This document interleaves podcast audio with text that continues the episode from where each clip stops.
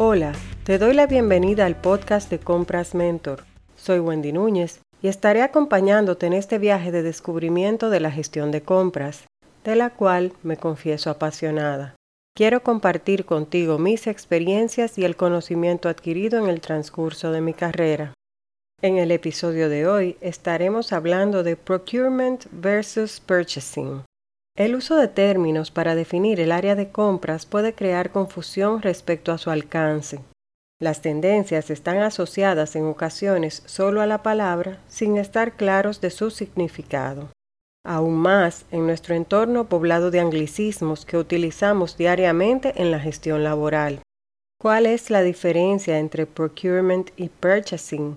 Para iniciar, lo ideal es traducir los términos y así quedamos con aprovisionamiento para procurement y compras para purchasing.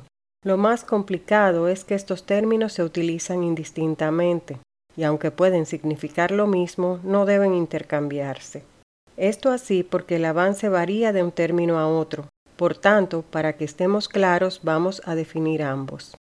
¿Qué es procurement? Es una función de negocios gerencial se define esencialmente como la adquisición de productos y servicios según las necesidades del negocio. Cubre un rango de actividades que no necesariamente están atados a la gestión de compras per se. Dentro de estas actividades podemos destacar las siguientes. Selección de proveedores, negociación de contratos y términos de pago, cumplimiento de normas y estándares y procesos de análisis y abastecimiento. Viendo estas actividades, Podemos determinar que purchasing es solo un componente cuando nos referimos a procurement.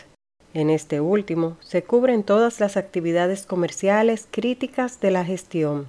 Es donde se desarrolla la parte estratégica de la gestión y su alcance dentro de la organización es de alto impacto. ¿Qué es purchasing? Purchasing está dentro de la gestión de procurement y se refiere a la gestión de compra y venta de productos y servicios está restringida al proceso de colocación de órdenes, seguimiento al proveedor, recibo de la mercancía y gestión de pago.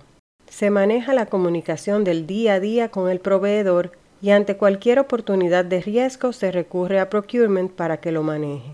Es en compras donde se desarrolla la parte táctica de la gestión y su alcance es meramente transaccional. El impacto se considera medio debido a que la comunicación es crítica para asegurar el flujo continuo de la cadena de abastecimiento. Para finalizar, cabe mencionar que es importante que ambas funciones estén sincronizadas, esto así para asegurar que el manejo de los proveedores esté alineado y que las metas estratégicas y tácticas estén alineadas con las metas del negocio. Te espero en el próximo episodio. Y sin importar el momento del día en que me escuches, recuerda, la vida es hoy, es ahora, disfruta. Cada día trae su propio afán. Da gracias y sé feliz.